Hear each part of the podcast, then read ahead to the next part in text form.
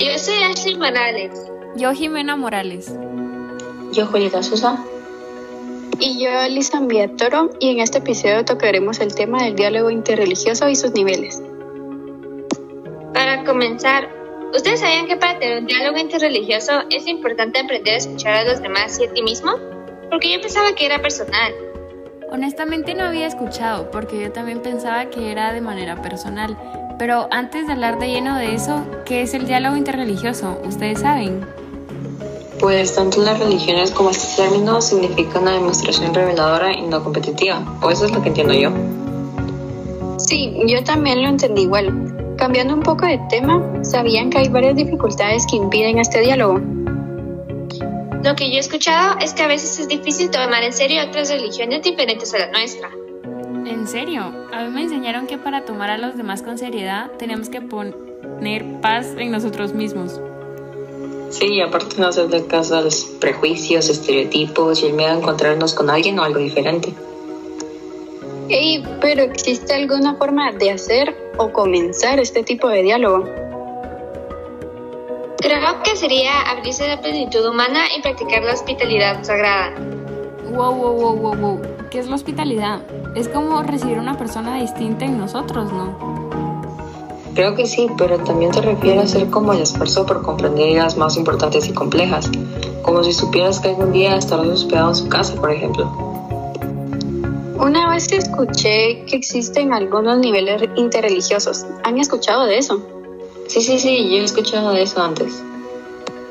Pues el primer nivel es el diálogo de lo más cotidiano, porque es al encontrarnos con personas de diferentes religiones en lugares de nuestra vida cotidiana. Ajá, el segundo nivel es crear objetivos comunes por medio de movimientos o instituciones para que motive a la sociedad a buscar justicia y paz aunque no sean de la misma religión. Y el tercer nivel sería cuando los expertos y profesionales se reúnen porque conocen académicamente las religiones y quieren encontrar sus similitudes y diferencias. Y el último es cuando nos encontramos con personas de diferente religión y reconocemos que no importando la religión, porque cada religión trata de tener una adoración común en Dios, pero desde cada experiencia. Wow, no sabía que existían tantos niveles. Pensé que el único era la oración. Hey, pero cuando ocurre el diálogo interreligioso, ¿qué le pasa a las personas? Pues la mayoría se benefician porque encuentran cosas en común y cosas con las cuales pueden ayudar a los demás. Lo que me gusta de este tema es que muestra que cada persona que valora la religión de otros es una persona que se valora a sí mismo y a su religión, porque no se puede ser una sin otra.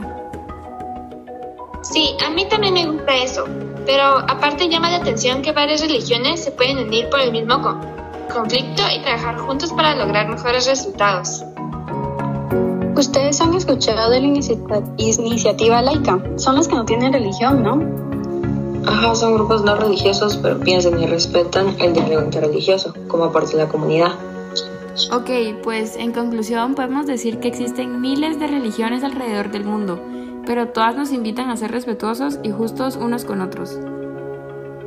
Pero que no es que cada religión tenga un cierto nivel o grado de poder, sino que todas nos llevan a nuestra mejor versión de nosotros mismos.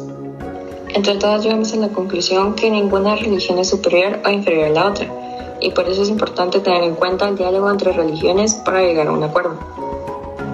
Ojalá les haya gustado este segmento y puedan investigar más de este tema, pues aún existe mucho de qué aprender.